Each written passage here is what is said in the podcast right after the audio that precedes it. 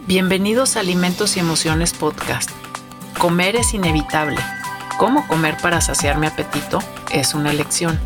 Soy Claudia Unot. Acompáñame a hablar sobre temas de conducta alimentaria, de la relación emocional que tenemos con los alimentos y cómo satisfacer uno de los impulsos más fundamentales que tenemos en nuestra vida, nuestro apetito. Hola, ¿cómo están queridas emocionadas y emocionados? Me da muchísimo gusto el día de hoy presentarles a Vanessa Hernández Rosillo. En estas sesiones en donde estamos hablando sobre conducta alimentaria en el ciclo de la vida, Vanessa es muy, muy conocida como eh, Nutripedia by Vane en Instagram y en YouTube y ella es licenciada en Nutrición y Ciencias de los Alimentos de la Universidad Iberoamericana de México. Tiene una maestría en Ciencias de la Salud en el área de Epidemiología Clínica por la UNAM. Es especialista en nutrición clínica pediátrica por el Hospital Infantil de México Federico Gómez. Tiene un diplomado en nutrición pediátrica por el Boston University School of Medicine. Es nutrióloga escrita al Departamento de Gastro y Nutrición del Hospital Infantil de México, Federico Gómez.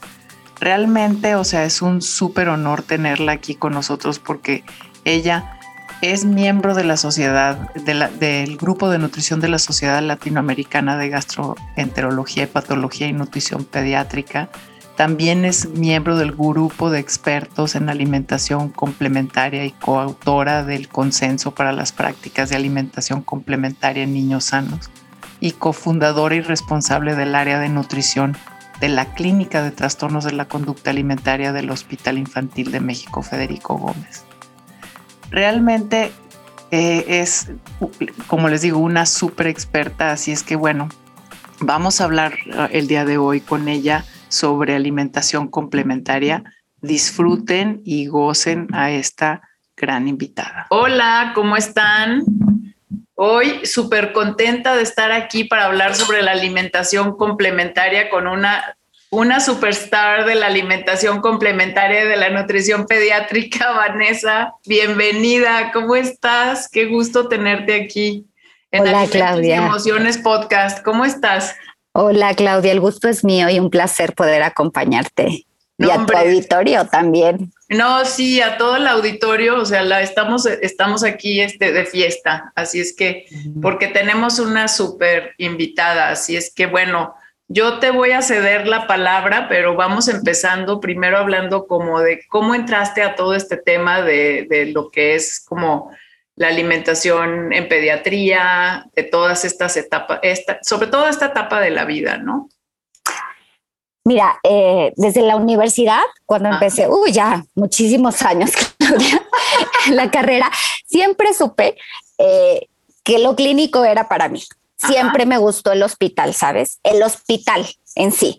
Entonces, bueno, había como dos ramas, adultos y niños. Nunca sentí, sabes, como una gran empatía por la nutrición clínica en adultos, te soy honesta.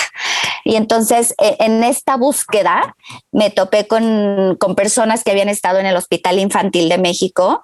Y entonces, bueno, pues así llegué Hice la especialidad en nutrición clínica pediátrica, que son dos años, y terminando como a los dos meses regresé a trabajar. Entonces trabajo en el hospital infantil desde el 2007. ¡Wow! Ya. ¡Qué padre! Hace mucho tiempo. Oye, no, no, o sea, pues no mucha gente también tiene la oportunidad de trabajar en los hospitales en México en las áreas de nutrición clínica, así es que pues eres una también de las pocas afortunadas. Este, quizás en, eh, en Ciudad de México, no, no, no quizás, son más en Ciudad de México que aquí en Guadalajara. Y bueno, ya sabemos lo complicado que es trabajar en el área clínica, ¿no? En sí, en sí, en el hospital es complicado y me siento muy afortunada, muy afortunada porque además somos un hospital, eh, un instituto de tercer nivel de concentración a nivel país y entonces eh, tenemos la oportunidad de, conocer, de estudiar y, de tratar eh, muchos tipos de pacientes, además, bueno, también con enfermedades de tercer nivel. Y principalmente estás como metida también como en el área de gastroenterología, ¿no? Pediátrica. Sí, nosotras eh, en el hospital formamos parte del departamento de gastroenterología y nutrición. Somos un departamento como tal y tiene estos dos servicios, gastropediatría y nutrición pediátrica. Entonces nosotros siempre somos como los mejores amigos de los gastroenterólogos porque interconsultan a gastro y los nutriólogos siempre estamos ahí en la consulta externa, en pases de visita, todo, todo. Hacemos nada más la parte clínica. Entonces esta parte de nuestros compañeros de gastroenterología pues nos da la oportunidad de aprender mucho también. Claro, no, pues vas a causar mucha envidia. Ay, no. A los que no te conozcan. no, pero qué gusto, o sea, es que da, da gusto, o sea, lo, yo creo que lo más padre de nuestra carrera es también como de alguna forma poder compartir, ¿sabes? Los logros de las personas. O sea, en lugar de que digas, ay, chino, o sea, qué barbaridad y a mí me gustaría estar ahí, es como, qué padre, o sea, que Vanessa pueda hacer lo que a ella le gusta y que le esté yendo bien en su espacio. Y bueno, pues obviamente, este, ya después te pregunto en dónde te van a seguir en tu página de Instagram. Eh, y, y, me encanta tu canal de YouTube también y los nuevos videos que has estado subiendo sobre este, todos estos temas de alimentación en el lactante, la alimentación complementaria, etcétera, etcétera. Ahorita nos platicas más. Pero bueno, vamos entrando así a la alimentación complementaria, o sea, ¿cuándo está un niño listo para empezar a comer otra cosa que no sea leche? De, en cualquiera de sus variedades, porque no nos vamos a meter ahí. Bueno, ya nos metimos, ya estuvimos con varias personas, pero ahorita vamos pensando en después de la leche qué sigue y por, y por qué está listo el niño para hacer esto. Mira, aquí es importante decir, Claudia, que como profesionales de, la salud, específicamente la nutrición, y más eh, yo que estoy en este campo de la nutrición pediátrica, soy fiel promotora de la lactancia materna. Sí, así tiene que ser. Y, y, soy fiel promotora y ahora como mamá mucho más, ¿no? Entonces, eh, la OMS es muy clara en este sentido. Si yo tengo un bebé alimentado al seno materno, tengo que hacer todo lo posible para llevar eh, esta leche materna o este, esta lactancia materna hasta los seis meses. Sí, aquellos pequeñitos que tienen eh, alimentados o que están alimentados de forma mixta, es decir, leche materna más fórmula o bien nada más fórmula, ¿cuáles son las recomendaciones internacionales? Nos marcan un periodo de ventana entre cuatro y seis meses. ¿sí? En general no se recomienda antes de los cuatro meses ni después de los seis meses. Por ejemplo, la Sociedad Europea de Gastroenterología y Nutrición Pediátrica nos dice no antes de las 17 semanas, no después de las 26 semanas que en promedio son estos rangos. Entonces, aquí, ¿de qué se trata? Pues de que evidentemente nuestros aliados, que son los pediatras, ¿sí? nos ayuden a valorar toda la parte de hitos del desarrollo.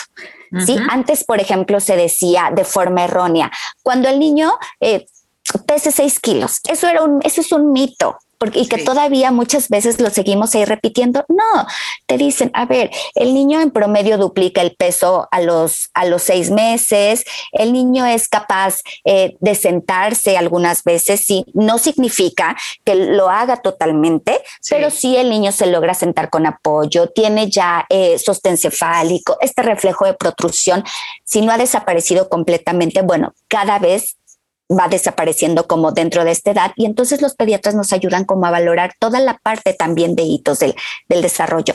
Pero sí eh, quiero ser como clara que si tenemos un lactante, un bebé que es alimentado exclusivamente al seno materno, vale la pena y lo ideal es llevarlo hasta los seis meses. Hasta los seis meses, así es. Quizás ahí nada más, o sea, si tienes, por ejemplo, un, un lactante como súper ávido de apetito, o sea, y que sí los hay. Yo tengo el caso de, mi hermana que acaba de tener un bebé y ese, ese duplicó su peso, pero a los tres meses. Tres meses, con seno materno. Así es, con puro seno materno, ¿sabes? Y dices, a este, y, y, me dices que ya no sé qué hacer. O sea, le digo, bueno, pues es que trata de distraerlo, ¿sabes? O sea, también no puedes estar todo, el, o sea, no, no, es que no, lo único que quiere hacer es comer, o sea, ¿sabes? Porque si no llora. ¿Y, qué pasa ahí también con esa parte, no? Sabes que muchas veces también esto em, se ha comentado en diferentes foros, sobre todo aquellos bebés, obviamente, porque el patrón de, crecimiento, Claudia, es diferente en los pequeñitos que están alimentados con fórmula versus aquellos que están alimentados con seno materno o de forma mixta. Entonces, muchas veces tenemos eh, pequeñitos con un peso mayor que están alimentados al, al seno materno y que entonces te decían, es que está subiendo muy rápido de peso, entonces vamos a iniciarle ya alimentación complementaria para ver si así logra estabilizarse. Es seno materno y no nos tenemos que preocupar. Si me explico por qué es seno materno, es diferente a aquel bebé que está alimentado de forma mixta o nada más con fórmula, ¿sí? Porque el crecimiento es completamente diferente. Ahora, muchas veces sabes que como mamás primerizas también, obviamente si algo nos emociona a todos es la parte de la comida y más culturalmente hablando. O sea, a los mexicanos nos encanta comer, ¿sí? Nos encanta la comida y para todo, todos los festejos yo les digo es con comida. Tú no le dices a tu amiga, nos vemos en el gimnasio y ahí echamos el chisme. No, no, siempre no. O sea, jamás. O nos vemos ahí corriendo y ahí platicamos. No, toda la parte siempre. No tiene sentido. toda la parte, claro, siempre es comida y está fantástico porque es para disfrutar. Claro. Entonces, muchas veces eh, cuando, cuando decimos, ay, es que tal vez ya puede empezar a comer y sabes que que, nosotras mismas también, a veces como esta mamá primeriza también es como, ve la comida y sabes que se le antoja, porque entonces se avienta totalmente y a lo mejor el niño está viendo otra cosa. ¿Sabes? Y entonces muchas veces también es como la interpretación, la connotación que nosotras como, como mamás le estamos dando, pero, pero yo sí insistiría, de verdad, y, y no solo yo, porque las recomendaciones, te digo, nacionales, internacionales son así, vale la pena llevarlo a los seis meses. Sí, no, definitivamente. Ese es el mensaje que, quiero, que quiero dejar. Habrá, a ver, habrá algunas excepciones. Sí, son, Muy, son, son pocas. O sea, hablando, por ejemplo, con un pediatra, estábamos como viendo este caso y también me decía, bueno, pues tal vez empieza a darle algo de comer porque entonces así ya se distrae y se bajaría un poco como la densidad energética, si quieres, por, de la, de la leche y empezaría con algo de comida que podría ser como tal vez, ya sabes, la clásica de, antes, introducir verduras. Este, y entonces podría ser, lo distraes un rato al, bebé así, ¿no? Y digo, ah, pues no sé, o sea, yo prefiero esperarme hasta los seis meses, ¿no? Claro. Entonces, sí, sí, sí. Este, en este sentido, entonces, con, o sea, con qué empezar, ¿no? O sea, ya decidimos, vamos a dejarlo, son rarísimos los casos que vas a empezar antes, pero vas a tratar de dejar, o sea, dar la lactancia exclusiva durante los primeros seis meses y entonces ves que tu bebé está lo suficientemente como maduro, se sienta, etcétera, este, quiere empezar a agarrar las cosas, etcétera. Y luego, entonces, ¿con qué empiezas? ¿Qué diablos dicen como todos los consensos? Mira, eh, hoy en la parte de alimentación complementaria tenemos información actualizada. Sí, más reciente porque esta parte va ganando más terreno y lo cual a mí me emociona y me tiene muy contenta dentro de los primeros mil días de vida que sabemos que son importantísimos y que son la base de programación metabólica. Así es. Entonces, antes, seguramente tú te acuerdas, sí que se iniciaba con, con, verduras y se dejaban 15 días, un mes y después frutas y no dabas primero frutas porque entonces si no, ya no le iban a gustar las verduras porque esas no tienen sabor, ¿no? ¿Te acuerdas? Entonces, entonces, esto ha cambiado totalmente. Ay, sí, total. Totalmente, totalmente, Claudia, ha cambiado y lo cual me da mucho gusto porque tenemos actualización en esto. Y entonces, ¿qué nos dicen los consensos? y Los nacionales, los internacionales. A ver, el objetivo del inicio de, de, de la parte de los sólidos, ¿sí? Nos dice, tú puedes, ¿sí? Iniciar, a ver, con cualquier grupo de alimento, pero el objetivo es ir agregando un alimento nuevo en promedio, cada tres días. Esta es recomendación, porque en estos cada tres días no es regla, no tenemos evidencia, es una recomendación. El objetivo es que a los 9, 12 días el bebé tenga un alimento nuevo, ¿sí? De cada grupo diferente. Es decir, tenga una fruta, una verdura, una proteína, un cereal. A los 12 días. Y puede haber este quinto grupo, sí, dependiendo de también cuánto esté comiendo el bebé, que son las grasas, ¿sabes? Ojo, por ejemplo, en estos pequeñitos que son alimentados exclusivamente al seno materno, ¿sí? Bueno, y en todos sabemos que las reservas de hierro que, que, da la mamá al, bebé se agotan entre cuatro y seis meses. Entonces, importante, si tú puedes iniciar con un alimento rico en hierro, puede ser con carne de res, cuando antes, y todavía eh, a muchos profesionales de la salud les salta como carne de res. y, todavía se quedan con que no, pero es que esa se introducía hasta los ocho o nueve meses, o sea. No, sí, no, carne, dale carne de res, sí. Y te digo, o sea, a lo mejor tú le puedes dar una fruta, pero el siguiente alimento tiene que ser una carne, un alimento rico en, en, hierro, y entonces el tercero puede ser un cereal infantil fortificado y después una verdura. Pero el punto es que en estos días promedio, 9, 12 días, ¿sí? el bebé ya tenga un alimento de un grupo diferente. Eso es lo más valioso. Ok. Y e, eso, bueno, yo creo que ese debe de ser el, ¿sabes? El, así, el subrayado, pues, del tema, me parece, porque todavía yo también estoy de acuerdo contigo, o sea, todavía no, no acabamos como de pasar esta información de la forma correcta a todos los profesionales de la salud. La otra es que a mí también siempre se me hace interesante es cantidades y veces al día. Porque también es ahí así, ¿sabes? Como, bueno, ya casi le traen el bistec, ¿verdad? O sea, como le dijiste que sí podía, que, que, tenía que comer carne, pues está imaginando que se va a comer el mismo tamaño de bistec que te comes tú, o sea. ¿De qué cantidades estamos hablando? ¿De cuántas veces al día? O sea, para iniciar, ¿verdad? Porque también siempre es eso, o sea. Sí, mira, ¿cuáles son las recomendaciones? Cuando tú inicias este proceso a través de alimentación complementaria, eh, hablando específicamente de los sólidos, sí, lo ideal es que se inicie tres veces al día, ¿sí? No nada más una vez y dale una probadita y ya vemos. Y, no, tú dejas un desayuno, una comida y una cena. Eso es lo ideal. Una vez que ya el bebé comienza con esta parte de los sólidos. La, la pregunta de cuánto Claudia, te voy a decir, es, la pregunta de mamá que yo en el día a día es, pero Vanessa, a mí dime cuánto. Si tú, porque si tú me dices que yo le dé una cucharada de tal, yo le voy a dar una cucharada de tal, de tal, de tal, y yo digo, ¿sabes qué? No, mm. no. ¿Por qué? Porque hoy lo más importante es justo esto, hacer una alimentación perceptiva, responsiva también, que como mamá, como papá, como cuidadores, aprendamos a leer e interpretar las señales de hambre y saciedad de mi hijo. ¿Sí? Porque yo te voy a decir, eh, con, las mamás, a ver, ¿no? Creo que puede pasar como mamá, todo menos que tu hijo no coma, porque entonces eh, se nos muere de hambre, se nos va a desnutrir, sí, le puede pasar todo, pero que no coma es lo peor que como mamá, ¿sabes? No, no, no, no. Te, preocupa.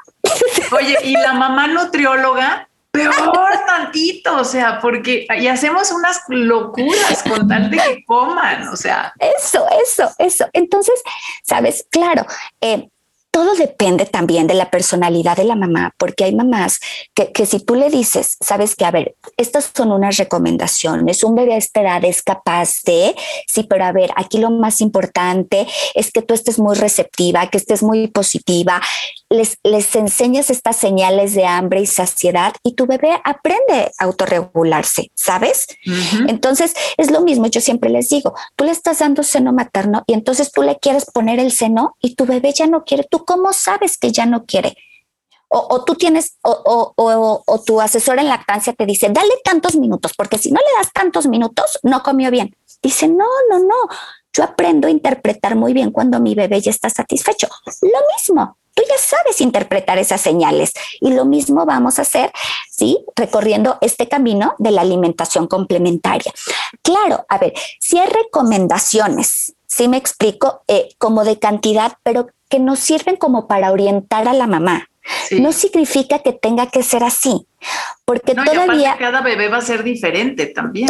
totalmente, eso es súper importante. Yo siempre les digo a las mamás, tu bebé es único, cada bebé es diferente, cada bebé tiene su ritmo, entonces no lo compares con tu sobrino, con el hijo de la vecina, con tu hijito anterior, ¿no? Tu hijo mayor es mayor y este es pequeñito y, y es otro mundo, es un bebé completamente diferente. Entonces a mí lo que más me interesa es que como otra vez, mamá, papá, cuidadores, porque muchas veces pues están involucrados eh, las abuelas, em, nanas, en toda la parte de la alimentación, que todos estemos en la misma sintonía y que el bebé se sienta eh, un bebé en, un ambiente muy positivo y muy respetuoso para comer.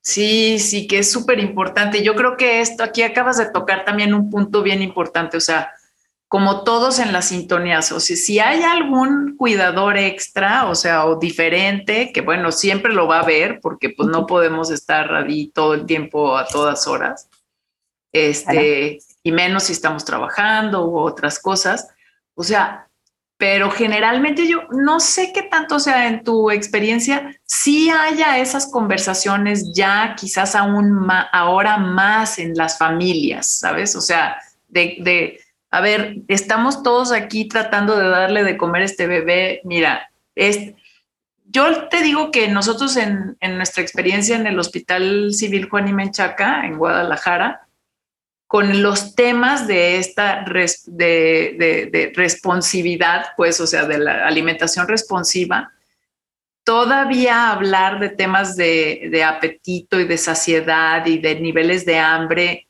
y en bebés o en lactantes es casi, o sea, es como un idioma que todavía no hablan las mamás, o sea. Y, yo creo que más bien no lo hablamos tanto los profesionales de la salud y es por eso que no se ha podido como transmitir. Yo creo que por ahí va, pero de veras es así como se te quedan viendo con una cara como de, o sea, ¿de qué me estás hablando? ¿Qué es esto? Y este, ya tendremos un programa también sobre, nada más exclusivamente sobre esto, porque sí es este, muy interesante, pero no sé cuál sea tu, a mí me parece que es un tema un poco más nuevo, pues esto del ya leer señales de hambre y saciedad, como que se dice desde hace mucho, pero... Mm, sí, sí, tienes toda la razón, porque, a ver, no es tan nuevo. O sea, esto ya, ya, lo dice la OMS desde hace muchos años. Y sabes que acabas de tocar un punto muy interesante y clave, Claudia.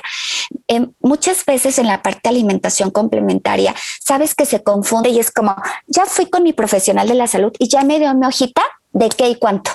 Y entonces pensamos que alimentación complementaria es dar como un machote para todos los niños de qué es lo que deben de comer y cuánto. No, no nada más son estas preguntas qué debe de comer y cuánto, es cómo, dónde, por quién.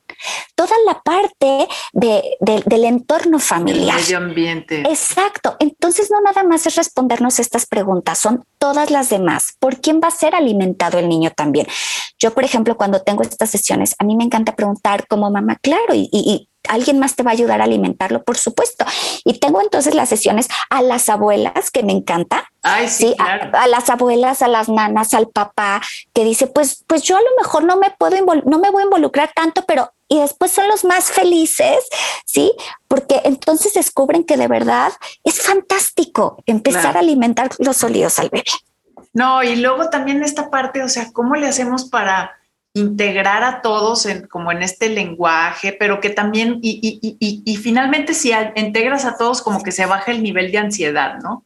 Porque también no traes tú la carga como mamá de la responsabilidad total, ¿no? De tener que estar ahí como que si sí comió, que si no comió, que si no sé qué, que si, porque otra persona tal vez tenga ¿sabes? O, tenga, no esté tan estresada que el bebé coma hasta más fácilmente, ¿verdad? Porque estaba ahí la mamá con su mortificación de que si comía o no comía. Qué horror, o sea, no, qué, qué horror. Eso. Y además. Oye, y se me viene a la mente, perdón. Dime, o sea, en este machote que dices de la hoja, o sea, ya sabes, como cuando yo estudié nutrición, que fue hace muchos años, y, y todavía ver esos cuadros de tablas, ¿verdad? Seis meses estos ah, alimentos, siete meses estos alimentos, ocho meses y que todavía a veces buscas en internet y todavía te salen así. Sí, claro, claro. qué horror. Entonces, ¿cómo, ¿cómo das esa información? O sea, en, en estos grupos de alimentos, ¿cómo, ¿cómo ofreces la información a los papás? Mira, eso, decir y siempre es lo más importante es que el bebé vaya probando un alimento nuevo de cada grupo en promedio durante estos días. Y entonces ya tiene un alimento nuevo, vamos a una segunda ronda. y ahora de forma equilibrada, ¿sí? Porque si no es, el bebé prueba 15 verduras y el pobrecito siempre está comiendo la misma proteína. No, no, entonces siempre lo tenemos que ir haciendo así, de forma equilibrada, ¿sí? Equitativa. Si piensas, por ejemplo, en proteína, es que hay veces, o sea, que también Está, yo digo, están los nutriólogos, biólogos, biólogos moleculares, ¿verdad? Que no como asocian la, eh, bueno, es una generalidad, ¿verdad? Pero eso sí, está como cuando estás en clases y ves a los alumnos y dices, este, o sea, si le presentas comida así enfrente, no tiene la más remota idea de qué hacer con ella, ¿sabes? Eso porque está más acá en el, ya sabes, en la bioquímica y en toda esta cosa. O sea, ¿qué alimentos? ¿De qué estamos hablando? Diferentes tipos, o sea, ¿qué, por ejemplo, qué proteínas? O sea, para, como para decirle a los papás, o sea.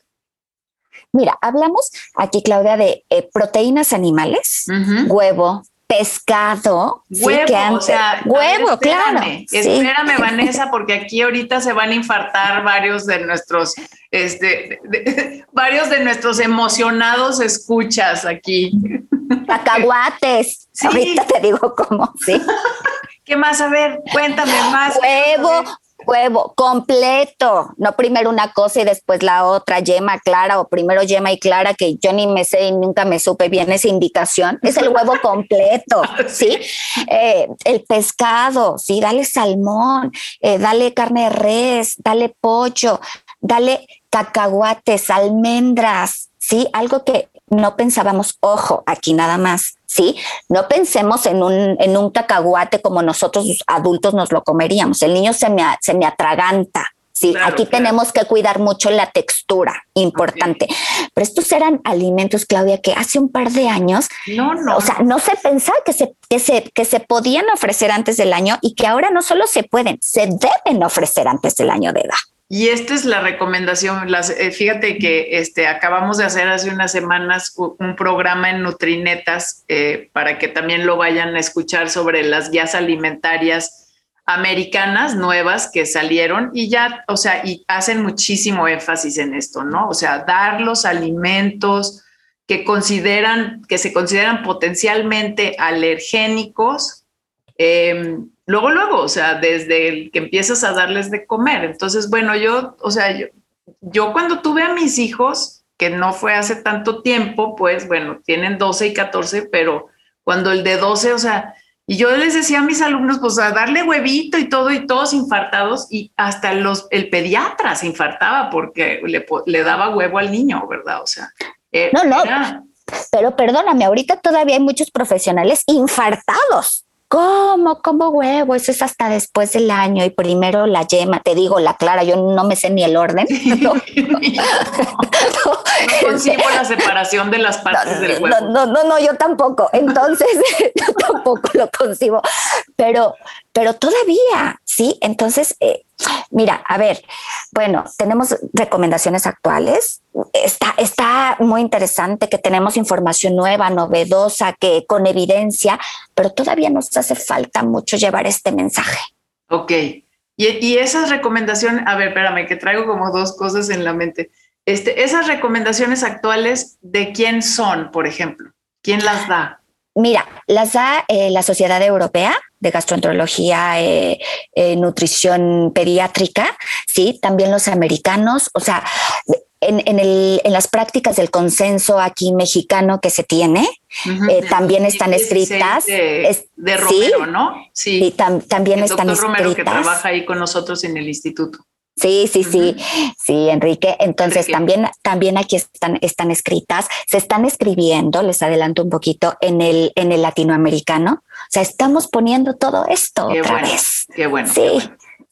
Excelente, qué maravilla, Vanessa. Eso me da mucho gusto. Entonces, también por si las quieren buscar, o sea, sepan exactamente qué, dónde, dónde está el material la otra cosa es que yo también tengo, ya sabes, la lista esa que medio cuaternaria que todavía pues sale de alguna parte medio, ya sabes, de mi cerebro, ¿verdad? Que es la lista de los alimentos de estos posibles alergénicos, ¿no? Y bueno, ya señalamos, pero ahí está el cacahuate y obviamente está el huevo y luego está la fresa, que nunca... A las fresas. yo, nunca he entendido que... O los cítricos. Los cítricos. Y luego dices, ok, entonces ya, pero luego también está como el, a veces están los cereales y el pan, y entonces luego ves así, sabes, un bebé comiéndose una galleta o algo así que le dieron y dices, a ver, espérame, y entonces, y el chocolate. Y entonces ahí también, bueno, entonces vamos a esta parte, como, esa es mi lista pues que yo tengo como de la memoria sí, en el cerebro. ¿Esa lista sigue existiendo o hay una lista de esas o, o, no? Mira, sí sigue existiendo. Este, y, y, te voy a decir, sí existe y todavía eh, muchos profesionales de la salud imprimen esa lista. Y es la que te digo que, que va a la consulta y aquí está tu lista y, y aquí te lo dice por meses y todo. Entonces, nos hace falta la parte de actualizar, actualizar nuestra norma es importante. Ok. ¿Y esa norma, a cuál norma te refieres? A la, a la 052, Ajá. en donde viene todo el apartado de alimentación complementaria. O cero, o ya dude, espérame. Mira, porque es tan viejita que se me fue. No sé si es la 043 o 052. Dude ahorita. No, la 43 ¿eh? es la, la, la del plato del bien comer pues viene ahí un, apartado de, alimentación. ah, ¿ves? 043. 043, ok. Pues es que quiero que igual que yo ni se la aprendan porque no. yo la tengo borrada porque. También de la, oye, la, otra, la 008, la de crecimiento y desarrollo, o esa tampoco, yo también la eh, tengo borrados los nombres. No. No, hay una de crecimiento y desarrollo, pero era como de la edad paternaria. Creo que me no, pues esta, también, entonces borren la de, de igual que, igual que yo, no se la no ocupen sí, no se la van como yo, que no me acuerdo. Exactamente, me parece perfecto. Oye, y este, yo creo que otro, a ver, dos temas aquí. Uno, el tema como de, ya sabes, sal, azúcar. Yo creo que eso sí hay que tocarlos. Y, ya y también, obviamente, en las nuevas, en estas recomendaciones de la, del 2020 sí te dice así claramente como que deja el azúcar como hasta después de los dos años y eso, porque yo no sé si te pasa mucho o lo escuchas todavía. O sea, yo me acuerdo el día que mi hijo cumplió un año y ese año, o sea, eh, como ya cumplió un año, entonces ya le dieron dulces y chocolates, ¿verdad? Y yo histérica porque como no sé en qué lugar también está escrito que dice que si ya cumples un año, entonces ya puedes comer todo el dulce. y aquí sabes que sí, esto es un punto muy interesante porque de repente se confunde. La OMS es clara y este periodo de alimentación complementaria abarca hasta los 24 meses. Mm. Es como cuando te dice la lactancia materna la puedes llevar hasta los dos años o más. Y entonces te dice hasta, dice que hasta los dos años. No, ahí tiene esas letritas que dice o más. Entonces, justo esta parte también de, de alimentación complementaria de repente como que se ha distorsionado yo creo que esa es la palabra correcta un poco, y que te dice, cumple el año de edad, y entonces al año de edad el bebé come todo lo que comen el resto de la familia. Y entonces a mí me asusta, porque cuando tú ves cómo comes el resto de la familia, yo prefiero que no se integren. Pero no, es todavía este periodo, ¿sabes?, de transición hacia la alimentación familiar. O sea, sí nos dice claramente la OMS, hasta los 24 meses es todo este proceso de alimentación complementaria. Así es, perfecto. Bien, ya también queda aclarado. Otra, otra duda queda aclarada. Y la otra es papillas versus baby led ah. winning. Entonces, o sea, le doy así entero el brócoli, ¿sabes? Y se, a, que se lo coma, que a mí me encanta porque entonces sí están, ya sabes, así como, como. O la otra es papilla cuaternaria, una especie de líquido así sin sabor, sin olor, sin nada, que luego dices, pues claro que no le gustan las verduras, porque si a mí también me las dieran así, pues yo tampoco me las quiero. No. No, mira, es, ay, no, es que eh, todos son puntos álgidos, Claudia, contigo. No, bueno, pues es que yo estoy tratando de desbaratar mitos y también así como de, ¿sabes? Es que son, eh, hay unas ideas muy cuadradas ahí. Sí, sí. ¿Sabes qué? A ver, eh, esta parte del método tradicional, que es el que conocemos en el cual se va progresando la textura, eh, papillas, machacados, picados finos, trozo, etcétera, y tenemos este enfoque que es el BLW o Baby Led Winning, ¿sí? Que la característica cuál era? Pues que te saltabas como toda esta textura y, y tú le dabas al bebé alimentos en trozo. Pero por ahí tenía, sabes, como sus puntitos o sus foquitos amarillos, ¿sí? Porque entonces eh, tú, no, tú no le dabas con cuchara al bebé, es decir, el, cuidador no podía alimentar al, al pequeñito con cuchara. Y entonces había bebés que todavía no tenían la habilidad para tomar todos los alimentos con las manos y llevarlos a la boca. Como en este tomarlo de la charola y llevarlo a la boca se caía. Y además, pues no había papillas, entonces había alimentos que eran ricos en hierro que no podían estar presentes porque, pues, eh, uno de los puntos eh, o de las especificaciones del BLW es que no había como papillas. Entonces, sabes, como tenía estos puntitos, surge esta versión modificada que es el Bliss en el cual nos dicen, bueno, introducir un alimento con alta densidad energética en cada comida, un alimento rico en hierro, etcétera, etcétera, ¿no? Entonces, al inicio, este BLW nos decían, a ver, eh, nos ayuda para prevenir obesidad, sobrepeso y obesidad, ¿sí? Que eso hoy, hoy día, hay un solo ensayo clínico, no ha funcionado para esto, ¿sí? Entonces, ¿Qué es lo más importante hoy que nos están diciendo los expertos en alimentación complementaria y, la literatura internacional?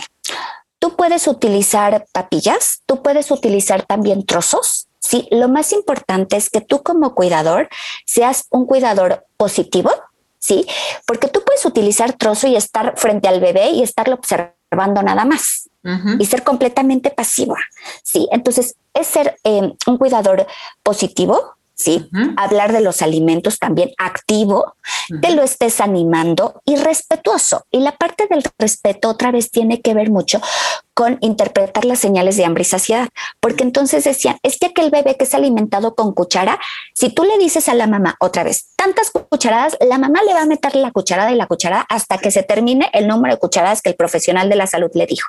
Entonces, tú puedes utilizar papillas, puedes utilizar ciertos alimentos en trozo y ser una mamá, un papá, un cuidador positivo, activo y respetuoso, que eso hoy día es lo más importante. Así es, perfecto también, entonces combinadito, o sea, finalmente yo creo que, y, y, y, aparte, así es como también van a ir aprendiendo, o sea, van a ir aprendiendo, ¿no? Los y que tú lo dejes, claro, y que tú lo dejes explorar, Claudia. O sea, el hecho de que tú alimentes a un bebé y tú lo apoyes con cuchara no significa que no lo dejes tocar. Tú puedes tener un bebé, alimentarlo con cuchara y dejarlo explorar. Entonces, este punto es importantísimo. Tienen que dejar que sus bebés exploren. Y exploren es tocar y bueno, explore con todos los sentidos, oler, tocar, ¿sabes? Eh, embarrarse. embarrarse. Se va a hacer, se va a hacer un desastre, sí. Tres veces al día, sí. Si come aguacate, lo va a tener embarrado en el pelo, sí. Pero si a él no le molesta, a nosotros menos. No, pero es que hay muchas mamás que sí les molesta, porque entonces es esta obsesión, ya sabes, porque todo tiene que estar limpio y recogido. Yo digo que para, fíjate, tengo un dicho medio tonto que es que cuando uno está empezando con la alimentación complementaria, siempre deberías de tener perro. Ah, sí. Porque entonces están sentados en la silla, ¿sabes? Y todo, de menos, o si ya nada más tienes que limpiar la silla y al bebé, ¿no? Porque todo lo que se cae al suelo. El perro le hace. No, te voy a decir, yo tengo mamás que me dicen, no, mira, como las mascotas son distractores, los yo los encierro. Ya termino de comer, mira, los saco y ellos me limpian el piso, fantástico, aquí todos felices, y yo justo nada más me encargo del bebé, efectivamente. Sí, pero sabes que si hay mamás o papás que, que esta parte de la limpieza les obsesiona un poquito. Entonces sí es importante decirles, lo que nos interesa al inicio es que el bebé sea un buen comedor y después, de verdad, te lo juro, tu bebé va a aprender a comer con cubiertos, por supuesto, todas las reglas de etiqueta que tú quieras, sí, pero primero el bebé tiene que ser un buen comedor.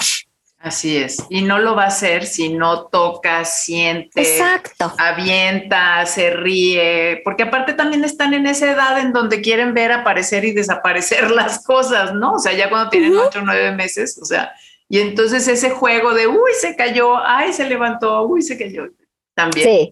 A ver, otro, otra cosita me surgió. ¿Qué pasa con la taza este, para beber con agua? ¿A qué edad piensas que se le debería de dar? Este, como para empezar a entrenarlo, a que empiece a tomar, por ejemplo, agua natural. Sí, aquí es importante. Una vez que se inicia este proceso de alimentación complementaria, el bebé comienza a tomar otro líquido que es agua. Sí, únicos líquidos permitidos durante los dos primeros años. Leche materna, si por alguna razón esto no es posible, fórmula y agua natural. No más. Sí, entonces al inicio, una vez que se ofrece el agua, es importante ofrecerle en un vasito de boca ancha, es eh, también hay un apartado dentro de los primeros mil días de vida, en primeros mil días de vida y salud bucal. Entonces, los expertos en esto, que son los eh, odontopediatras, nos recomiendan un vaso de boca ancha. ¿sí? Y entonces aquí, obviamente, eh, como cuidador, siempre tengo que ayudarle al bebé a, tomar este vaso porque si no, pues se la va a echar encima y puedes sentir que se ahoga y la experiencia es muy desagradable. Pero si tú les pones un vasito pequeñito de, silicón, de un material adecuado para el bebé, porque aparte lo va a morder y que no le moleste las encías, lo pueden beber fácilmente desde que inicia este proceso de alimentación complementaria. Ok, perfecto, excelente. ¿Qué más se me olvidó de todas las preguntas así medio... Este, eh, el azúcar, el, azúcar, sí.